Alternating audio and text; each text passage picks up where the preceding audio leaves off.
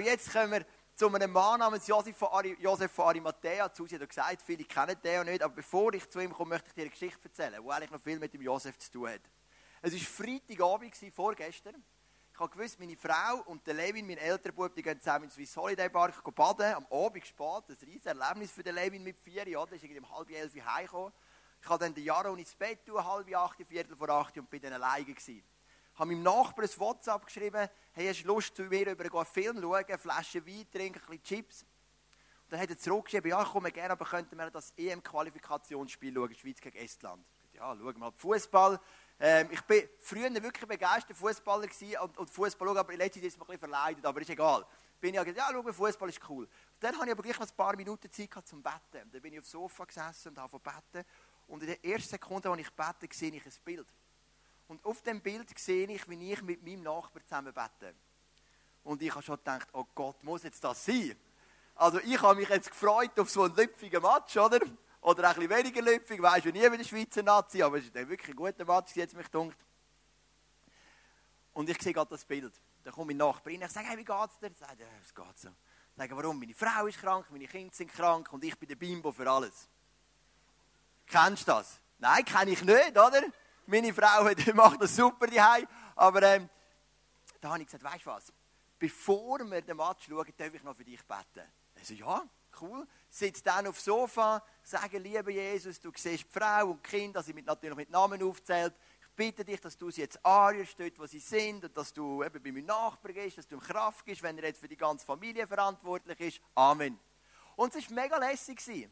Erstens habe ich es gerade am Anfang gemacht, dann hat mein Herzpaper ein bisschen aufgehört, das war clever. Und zweitens, wow, ich habe etwas weitergeben, wo Jesus bewegt war. Gestern haben wir dann noch zusammen gewhatsappt, wie geht's? Ja, leider noch nicht viel besser. Dann habe ich zurückgeschrieben, ah cool, habe ich noch mehr Stuff zum Betten. Und ich habe ihnen gemerkt, wow, ich konnte rausstehen für Jesus. Und wir sind in dieser Osterserie, wir schauen vier Charaktere an. Vor zwei Wochen haben wir hier über Islam predigt, aber sonst im ISF Zentralschweiz den Pontius Pilatus angeschaut. Jeder Charakter in dieser Geschichte steht für einen Typ Menschen. Der Pontius Pilatus steht für Menschen, die Kompromisse machen in ihrem Leben. Letzten Sonntag hat Alan mit euch den Simon von Kyrene angeschaut und er steht für einen Mann, der von Jesus ausgewählt wurde, um das Kreuz mit ihm zu tragen, um für Jesus zu leiden. Und der Josef von Arimathea steht für einen Mann, der zu tief an Jesus glaubt hat, aber es nicht getraut hat, das gegen rauszutragen.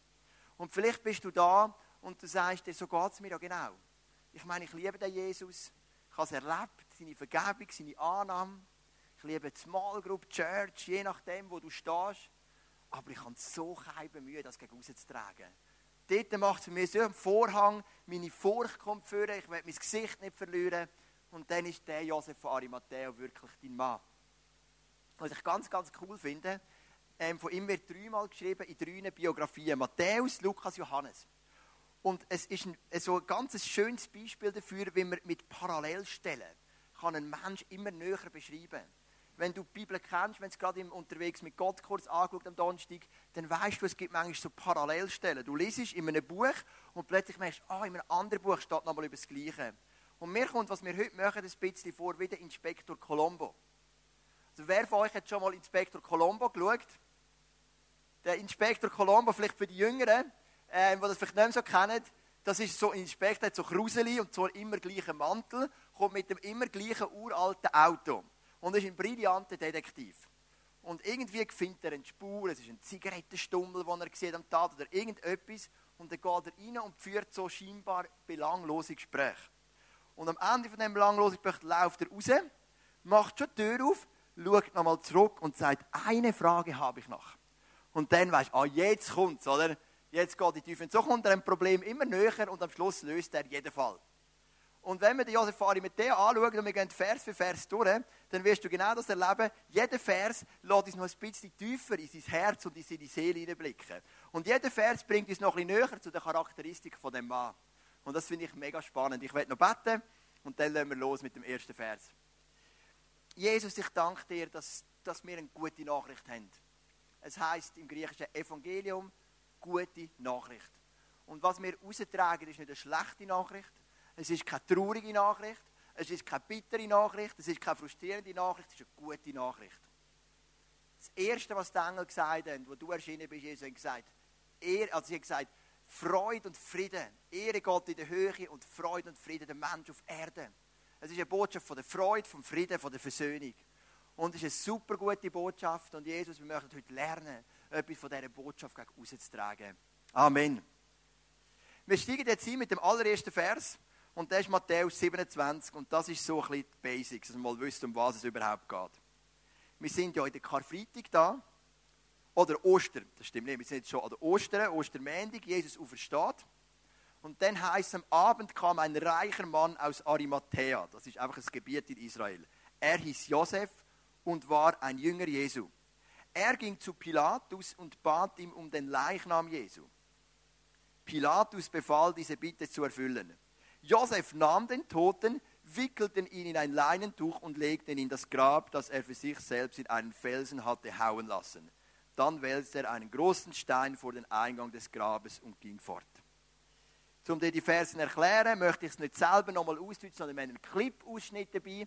Nicht aus Passion, für all die, die geschockt waren letzten Sonntag und bis jetzt noch Albträume haben, sondern es hat ja vor irgendwie 1978, glaube ich, ein Jesus-Film gemacht worden. Der ist so harmlos und so wunderschön. Und wir schauen heute einen Ausschnitt aus dem, kein Blut, keine Tränen, nur freudig. Schauen wir doch miteinander in Jesus-Film von 1978. Da ist ein reicher Mann, der Josef, und er hat ein Grab in Jerusalem. Und das bedeutet, er muss wirklich reich gewesen sein. Er hat sich in der heiligen Stadt, im Zentrum von dem Land, der sich Grabstätten leisten zentral. Und im Orient ist es also ganz anders. Oder? Bei uns ist es so, wenn du stirbst, dann sagst du noch vor dem Tod, ich möchte einfach normal begraben werden. Oder? Das ist unsere Schweizer Kultur. Einfach ein normales Platz auf dem Friedhof, vielleicht noch mit meiner Familie, in einem Grab, aber, aber, aber bitte nicht etwas Spezielles. Im Orient, du kennst es von den Pharaonen, von den Sphinx, oder? Du bist vielleicht schon in Ägypten gewesen. Wie grösses Grab, desto, desto grösser dein Nachlass und desto wichtiger bist du. Und auch wer sich in der jüdischen Kultur etwas hat können leisten wer etwas war, hat sich ein Grabmal gekauft in Jerusalem. Und der Josef von Arimathea, der war reich, der war angesehen, das sehen wir nachher noch, und hat sich offensichtlich so ein Grabsteck können leisten Irgendwo in Felsen gehauen, in der Umgebung von Jerusalem. Und wo Jesus stirbt, sagt er, hey, der Grabstätte, die Grabstätte soll nicht mehr gehören. Ich möchte, dass der Herr Jesus dort innen ist. Dem Mann, den ich nachfolge, weil das heisst, er ist ein Jünger von Jesus, dem Mann möchte ich das Grab zur Verfügung stellen. Es wäre mir eine große Ehre, wenn das Grab nicht für mich wäre, sondern für Jesus. Und dann geht der Pilatus fragen und der Pilatus sagt, nimm ihn und er nimmt ihn und leitet ins Grab und wälzt den großen Stein davor. Jetzt, wenn wir weitergehen zu Lukas 23, Vers 50 bis 53, dann sehen wir ein paar wichtige Details über den Mann. Unter den Mitgliedern des Hohen Rates war ein Mann von edler und gerechter Gesinnung, der den Beschlüssen und dem Vorgehen der übrigen Ratsmitglieder nicht zugestimmt hatte. Er stammte aus Arimathea, einer Stadt in Juda, und warte auf das Kommen des Reiches Gottes. Da lernen wir, Colombo-mäßig, wenn wir jetzt der dem Mann ein näher kommen ein zusätzlich ganz wichtiges Detail. Er war Teil vom Hohen Rat von Israel. Der Hohe Rat von Israel heißt Sanhedrin im Jüdischen und besteht aus 71 Männern. Pharisäer und Sedduzäer. Das ist die religiöse Elite und die zusammen sind so wie die geistliche Führung vom Land Israel. 71 Männer. Der Hohe Rat hat auch mit den Römern kommuniziert. Sie sind da hin und haben gesagt, wir möchten, dass Jesus gekreuzigt wird. Und der Pilatus hat sich dann eben ein bisschen feig zurückgezogen. Der Hohe Rat hat Einfluss gehabt. Die 71 Männer, die haben ein mega Standing gehabt, ein mega Image. Wenn du dort drin bist, dann hast du es geschafft.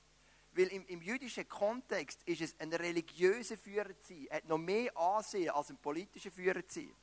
Also du musst dir vorstellen, es ist der Bundesrat, aber einfach religiös wie bei uns vielleicht der Bischofsrat, jetzt in der, im katholischen Gebiet, aber mit einem Image, mit einem Ansehen, das ganz, ganz hoch ist.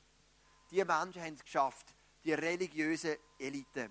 Und das ist etwas ganz Interessantes. Die religiöse Elite, die hat das Alte Testament, wo sie daran glaubten, die fünf Bücher Mose und dann der Rest noch.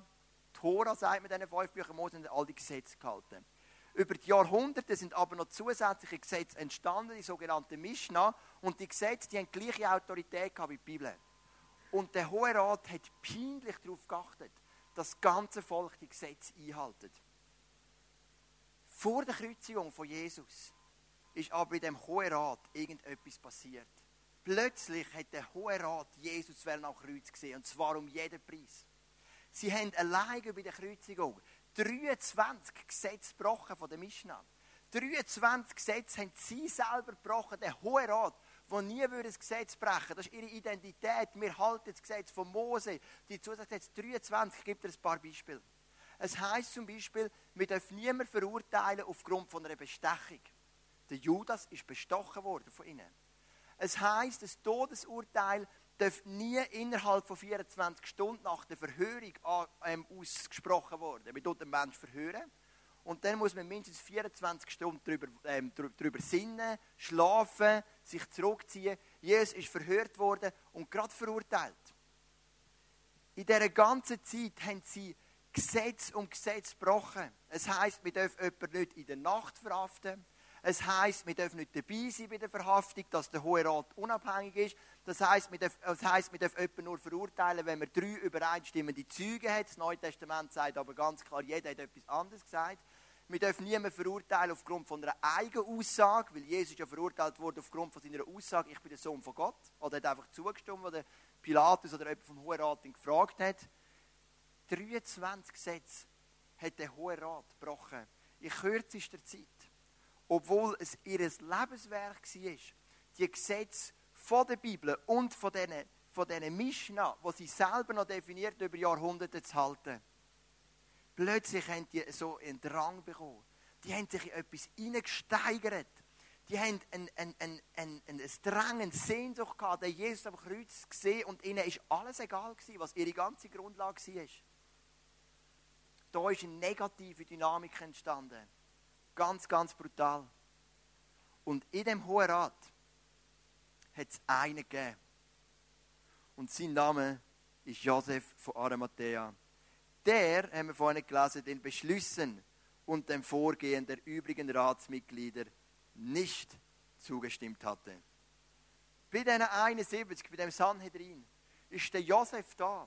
Und er sagt, Freunde, so geht es nicht. Das ist nicht richtig, was wir machen. Und er steht auf und er steht an und nimmt die Position ein, die er vermutlich über Jahre verdrängt hat. Weil wenn wir ein bisschen weitergehen, im Columbus-Teil, dann lesen wir jetzt noch die dritte Parallelstelle. Und die steht im Johannes 19, Vers 39 bis 42.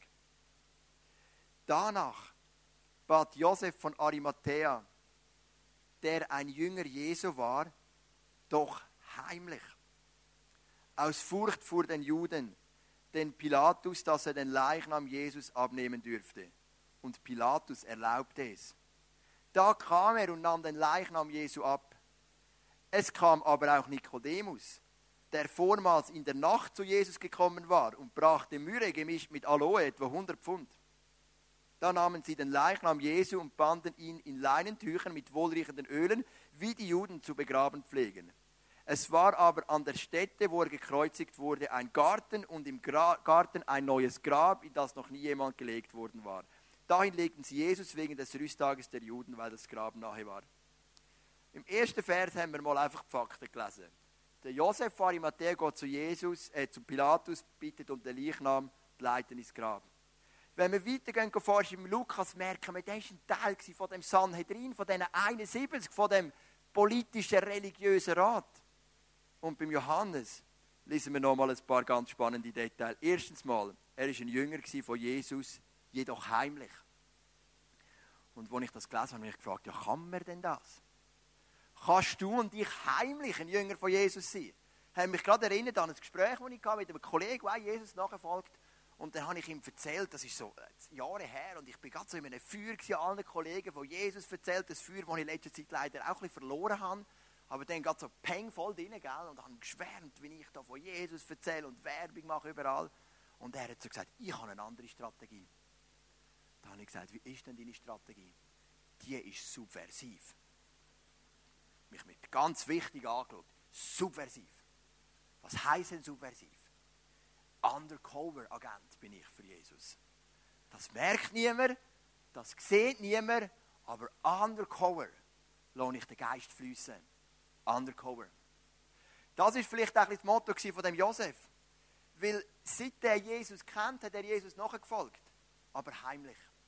Und weißt du was? Menschlich verstehe ich das zu 100 Prozent. Konsequenzen für den Josef, wenn er sich schon früher geoutet hat, wäre aus dem Hohen Rat. Seine Stellung verloren, vielleicht das Einkommen verloren, vielleicht hat er sich Gedanken gemacht um seine Familie, um seine Frau, um seine Kinder oder eher Großkind vermutlich. Die Leute sind älter im Hohen Rat. Er gedacht, wenn ich diesen Schritt mache, wir verlieren alles. Sie werden vielleicht aus der religiösen Schule rausgenommen. Die Konsequenz wäre sehr, sehr groß gewesen für Josef von Arimathea. Hätte gesagt, hey, ich oute mich als ein Jünger von Jesus. Und darum hat er es heimlich behalten. Er hat es für sich behalten. Und er hat vermutlich recht starke innere Kämpfe gehabt. Und ich habe gemerkt, ich bin auch so ein Josef. Ich würde ja gern noch ein mehr von dem Jesus erzählen. Aber oftmals fällt es mir so schwer. Weil ich weiß nicht, wie andere darauf reagieren. Ich weiß nicht, wie sie mich anschauen. Und du bist vielleicht da und denkst, stimmt, der Josef, das ist mein Mann. Im Geschäft, ich traue nichts zu sagen. In der Familie, ich traue nichts zu erzählen. Ich weiß nicht, wie sind die Reaktionen. Ich weiß nicht, was ist der Preis, den ich dafür zahle. Und irgendwann entwickelst du dich genau wie der Josef.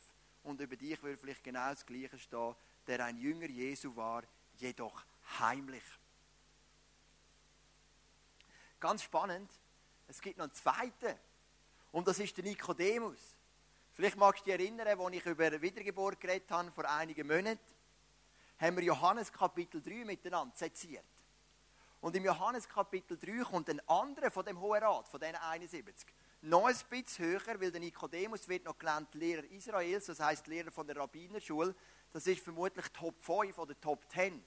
In dem Hohen Rat noch ein höheres Standing. Das ist dann wirklich so Crème de la Crème. Das ist so der Roger Federer vom Hohen Rat. Und der hat auch an den Jesus geglaubt. Der war fasziniert. Und du noch, wenn er gekommen ist? Es heisst in der Nacht. Der Nikodemus hat Jesus aufgesucht, aber in der Nacht. Mir ist aufgefallen, in der Nacht ist dunkel.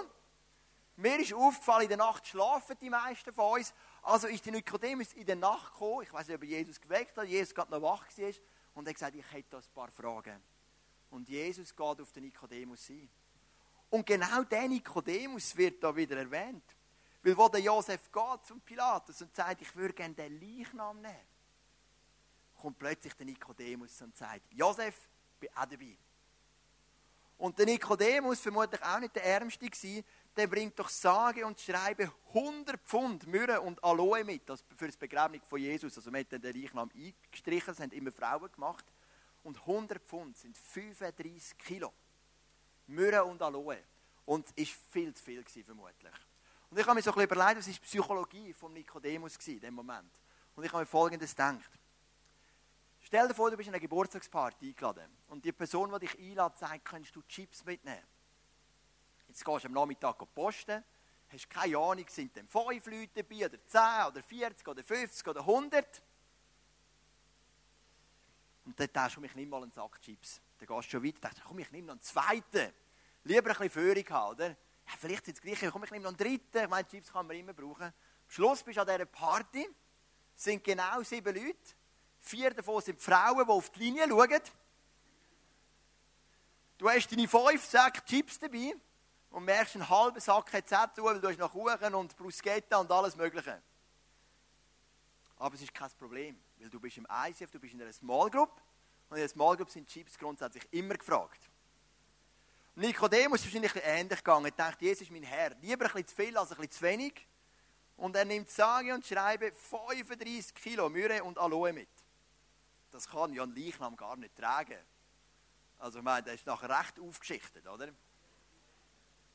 Aber lieber genug. Und vielleicht kommt in dem Nikodemus auch etwas ein bisschen von einem, einer Art schlechten Gewissen, ich weiß es nicht. Ich dachte, ich habe den Mut nicht gehabt, zum rauszutreten. Ich, der Lehrer Israel, ich bin nicht gestanden für meinen Jesus, wo ich daran glaube, aber jetzt ist der Moment. Und der Alan, der die Serie vorbereitet hat, der Pastor von der Schweiz, hat einen Untertitel gegeben unter dem Titel, äh, unter dem Begriff Josef von Arimathea. Er hat ihm gesagt, lieber spät als nie. Der Josef und der Nikodemus sind zwei Männer von dem Hohen Rat. Und während dem Tod von Jesus entschließen sie sich und sagen, okay, genug mit meinem Versteckspiel. jetzt stehe ich für den Jesus. Jetzt gehe ich raus. Jetzt ist es mir egal, was für Konsequenzen sind. Ich bin genug lang ein heimlicher Jünger gewesen.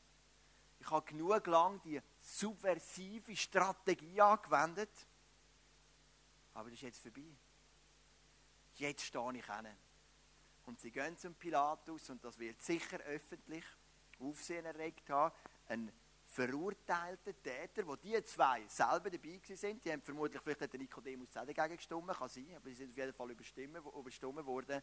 Sie widersetzen sich am Hohen Rat, gehen den abholen, ermöglichen ihm ein Begräbnis, wie für einen tadellosen, reinen, jüdischen, angesehenen Mensch.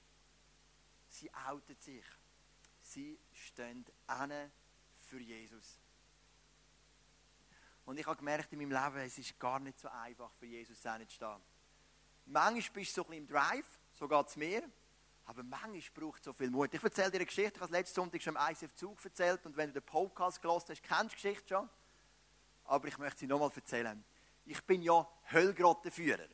Habe ich dir ja schon manchmal erzählt, gell? Ich habe ja von 100% reduziert auf 80% im ICF, damit wir den Pässe von Zug darstellen können. Und ich habe einen Nebenjob, Höllgrottenführer in Bar und Stadtführer in Zug.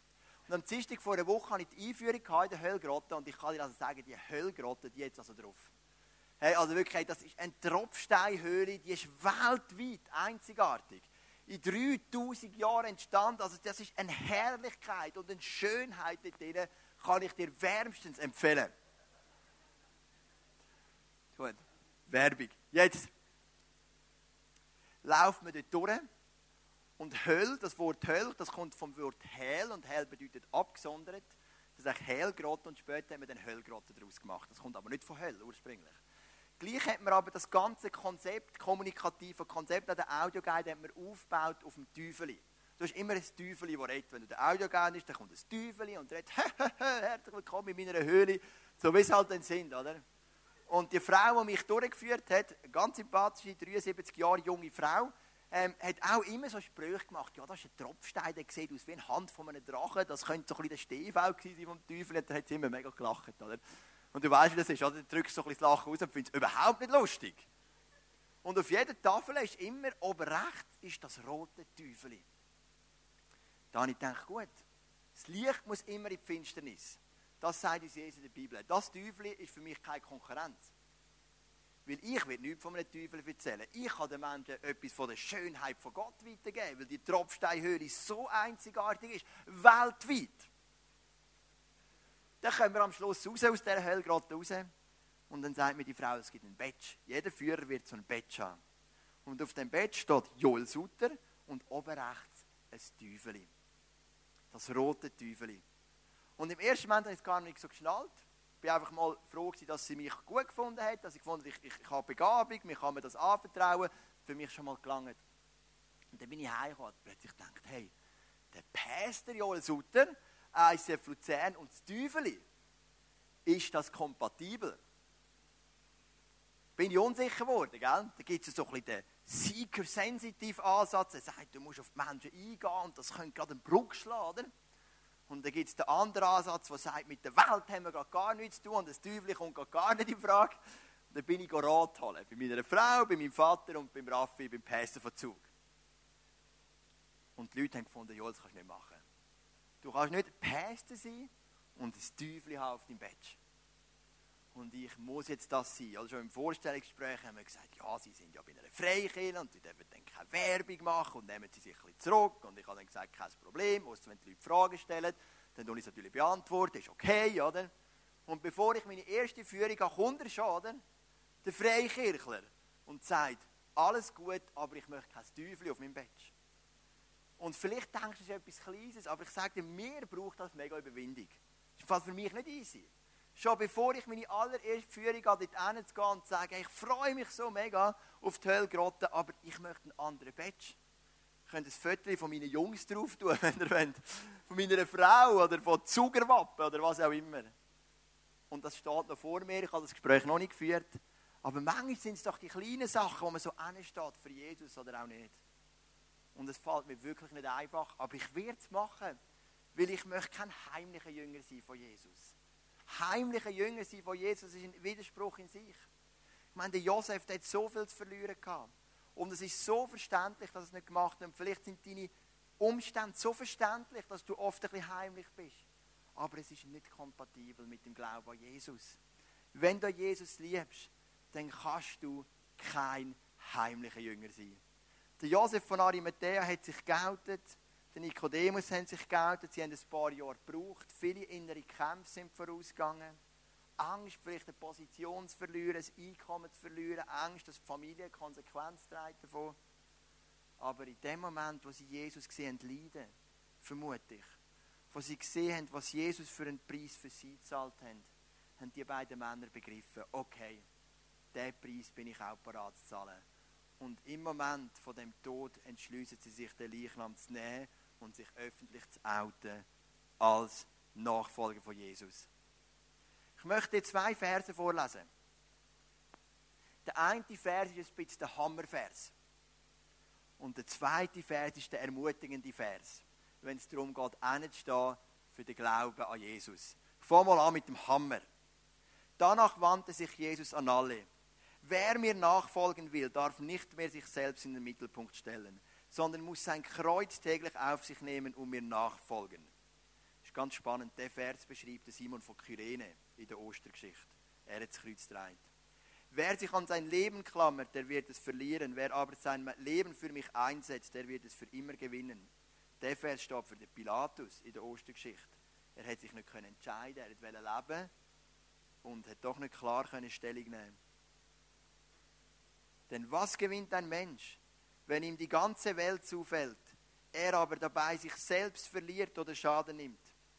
Und jetzt kommt der Vers für Josef von Arimatheus, für den Nikodemus, für dich und für mich. Wer sich schämt, sich zu mir um meiner Botschaft zu bekennen, den wird auch der Menschensohn nicht kennen, wenn er in seiner Macht und in der Herrlichkeit des Vaters und der heiligen Engel kommen wird. Der Vers ist für mich so ein Faust. So Peng. Wie oft habe ich mich schon geschämt? Und ich möchte nicht, dass sich Jesus muss für mich schämen vor dem Vater, ehrlich gesagt. Also wenn ich dann eigentlich vor dem Vater stehe und da ist Jesus und sagt, ist mir jetzt nicht gerade angenehm, aber es wäre noch der Joel. Er meint, er steht da, oder? Er steht, oder? Er wird sich schämen. Er wird sich nicht bekennen. Der Vater fragt nachher, wer ist das genau? Ja, komm, ich mit der Nächsten, oder? Sagt dann Jesus vielleicht. Ich weiß es nicht. Aber der Vers ist ein Hammer, oder? ist ein strenger Vers, aber er ist von Jesus steht in der Bibel und er ist Wahrheit. Lass uns für Jesus stehen. Lass uns den Jesus bekennen. Aber jetzt kommt der tröstende Vers. Man muss die Bibel immer ausgewogen sehen. Das heißt nicht, dass ein Vers nicht wahr ist. Aber Apostelgeschichte 1, Vers 8. Aber ihr werdet den Heiligen Geist empfangen und durch seine Kraft meine Zeugen sein. In Jerusalem und Judäa, in Samarien und auf der ganzen Erde. Ja, wir werden dann stehen für Jesus. Ja, wir werden gefordert sein, wie der Josef und der Nikodemus. Ja, es wird einen Preis kosten. Aber der Heilige Geist wird das Werk in uns tun. Er wird uns den Mut geben. Er wird uns Kraft geben. Wir werden anfangen in Jerusalem, das heißt in unserem Umfeld. Dann gehen wir weiter auf Judäa, Kanton Luzern, Samarien, Zentralschweiz und dann bis das Ende der Welt. Durch den Heiligen Geist. Der Hammer, ja, bekennen ist wichtig. Nein, heimliche Jünger gibt es nicht. Hat es nie gegeben, kann es nicht geben. Aber ja, wir werden Kraft auf dem Heiligen Geist. Und durch seine Kraft werden wir Zeugen sein. Ich bin morgen in Starbucks. Hast du vielleicht gefragt, was der Starbucks hier oben macht? Ich weiß nicht, wer war schon mal im Starbucks von euch? Sehr gut, also ihr kennt das grundsätzlich. Wenn du im Starbucks gehst, dann sagst du zuerst deinen Namen. Und mein Starbucks-Name ist Hans. Ich sage immer Hans, ich bin der Hans. Weil ähm, Joel, das, das können sie nie buchstabieren, vor allem im Zug sind so viele Internationals, die können gar nicht recht deuten, da schreiben sie irgendwie Y-U-E-L oder so. Und das ist immer so komisch. Und dann habe ich mal irgendwann gesagt, ich bin jetzt der Hans. Aber nur im Starbucks bin ich der Hans. Und dann habe ich etwas gemerkt. Im Starbucks kannst du wählen, nimmst du das Getränk zum dort bleiben oder zum Mitnehmen. Ein Getränk zum Mitnehmen heisst to go. Also ich sage immer, ich nehme es zum Mitnehmen, selbst wenn ich dort bin, weil ich es lieber aus dem Becher als aus diesen Tassen mit dem Rahmen, kann es gar nicht recht trinken. Und dann heisst es immer, der Hans will ein Premium Hot Chocolate to go. Das ist dann immer der Text, der geht dann der eine dem anderen weiter und der weiß, ah, für den Hans ein Premium Hot Chocolate zum Mitnehmen, to go. Und wenn ich den Becher nehme, begreife ich etwas. Man kann den Starbucks vergleichen mit dem Evangelium von Jesus. Und du kannst entscheiden, nimmst du das Evangelium to go oder nimmst es du to stay. Also bist du heute da und du nimmst das Evangelium für dich, to stay, und machst es bequem, Starbucks in den gemütlichen Sessel. Oder sagst du, was ich heute mitnehme, Hans, das ist to go. Das ist zum Weitergeben. Das ist zum anderen Menschen anstecken. Und mein Wunsch ist es, und das ist ja auch unser Schwergewicht vom zweiten halben Jahr, ist es ein Church-Zeit to go. Wir kommen wohl am Sonntag zusammen, wir worshipen, wir beten Gott an. So wie es die ersten Christen schon gemacht haben. Die Atmosphäre ist da, spürbar. Aber wir sind da mit einer Erwartung, was wir bekommen, nehmen wir mit to go. Der Premium Hot Chocolate to go. Und ich habe so ein Erlebnis gemacht, wie Gott das im Moment irgendwo segnet bei mir. Es war das Gebet. Gewesen. Es ist der Mut, was mich braucht bei der Hölle gerade. Aber ich habe eine Anfrage bekommen von einem Heftli namens Charisma. Das ist so ein christliches Heftli. Ich kenne es nicht besonders gut. Und die machen so eine Ausgabe, wo sie in 200.000 Haushalte verteilen oder in eine halbe Million, je nachdem, wie viele Sponsoren sie finden. Momentan sind 200.000 gesichert und eine halbe Million ist möglich. Und sie haben mich gefragt, um einen Artikel reinschreiben über meine Diplomarbeit, über die verschiedenen Weltreligionen. Weil sie haben gefunden, das ist das, was die Menschen beschäftigt. Hinduismus, Buddhismus, Islam, Christentum, sie abzuholen. Genauso wie ich es gemacht habe in der Arbeit, die ich 2004, vor elf Jahren geschrieben habe, Leute die mir an und sagen, Diplomarbeit von elf Jahren wäre noch spannend. Oder? Und es gibt mir plötzlich eine Möglichkeit, das Evangelium to go zu leben für 200.000 Haushalte. Mehrheitlich in Deutschland übrigens, aber irgendwie habe ich das Gefühl, Jesus hat es auch in Deutschland nötig. Und ich möchte das leben. Ich habe Freude. Natürlich weiß ich, wie sie mit diesen Heften. Nicht jeder liest das Heft und lernt meinen Artikel auswendig, ist mir schon klar. Aber ich möchte das machen. Und ich habe jetzt ich habe genau irgendwie sechs Tage Zeit. Sie sind relativ kurzfristig, ich muss am Ostersonntag schon abgeben. 7000 Zeichen, das zu komprimieren, zusammenzufassen und zu sagen, das ist im Moment meine Möglichkeit, mein Fenster zum 200.000 oder sogar mehr Haushalt zu erreichen, schwergewichtig in Deutschland und vereinzelt auch in der Schweiz. Evangelium to go. Ich möchte gerne noch beten. Und dann gehen wir in den zweiten Teil Worship mit Songs, die ich dir nachher noch erklären will, weil jeder einzelne Song hat etwas zu tun mit der Message. Wenn du vielleicht da bist und du sagst, ich will ein bisschen mehr von dieser To-Go-Mentalität. Ich will jetzt nicht mehr länger meine Premium Hot Chocolate to stay, sondern ich möchte sie nicht to go. Und du willst mehr von dem Power von Jesus, von dem Heiligen Geist, der dir den Mut gibt, nicht mehr ein heimlicher Jünger zu sein, sondern ein offener Jünger, dann stand doch mit mir auf. Für die, die das wollen. Es muss niemand, aber jeder, der will, der darf das und dann bete ich für dich. Vater im Himmel, du siehst oft unsere inneren Kämpfe. Wie es ein Josef von Arimathea hatte oder auch ein Nikodemus. Die so viel zu verlieren hatten, wenn sie sich zu dir bekennen. Stellung, Image, vielleicht für die Familie ganz, ganz schwierig ausgeschlossen aus ihrer jüdischen Gesellschaft, die so stark ist, die so dominant ist im, im, im Dorfleben von dieser Kultur. Und irgendwie hat sich der Josef entschieden, an dich zu glauben, aber heimlich. Aber es ist der Moment gekommen, wo er und offensichtlich der Nikodemus genau gleich dich gesehen leiden an dem Kreuz von Golgatha. Und sie sich gesagt haben, wenn der Gott so viel gibt für mich, dann kann ich es nicht mehr heimlich behalten dann ist jetzt Zeit, dass es eine To-Go-Mentalität wird, das weiterzutragen. Und Jesus, ich bin der Josef von Matthäus. Ich bin der Nikodemus. Ich bin der, der vieles so heimlich behaltet. Und vielen von uns geht es vielleicht gleich. Aber Jesus, wir bitten dich, dass du uns den Heiligen Geist in unsere Herzen pflanzt und dass wir lernen, von der Premium Hot Chocolate to stay, zu wechseln zu der Premium Hot Chocolate to go. Dass wir die gute Nachricht bringen dass wir sie raustragen in das ganze Land, Jesus. In unser Umfeld, angefangen in Jerusalem, das ist unsere Family, unser Job, das ist ein Bild für dort, wo wir sind. Weiter zu, dem, zu dieser Stadt und dem Kanton, weiter in Zentralschweiz, weiter in Schweiz, die ganze Welt, halt dort, wo wir können, Jesus. Ich danke dir für meine Gelegenheit, dass ich 200'000 Haushalte anschreiben kann. Jesus, mit einem, mit einem kurzen Bericht über verschiedene Religionen und herauszuheben, dass Gnade der zentrale Unterschied ist. Gnade von dir, Jesus. Ich danke dir, hast du mir wie so ein Fenster geöffnet, wo ich to go leben kann, Jesus. Und ich bitte dich, dass du uns heute und in dem ganzen Jahr als ISF Luzern, was unser Schwergewicht ist, lernst, eine Mentalität zu bekommen von der Premium Hot Chocolate to stay, raus aus der bequemen Sitzen und zu der Premium Hot Chocolate to go. Amen.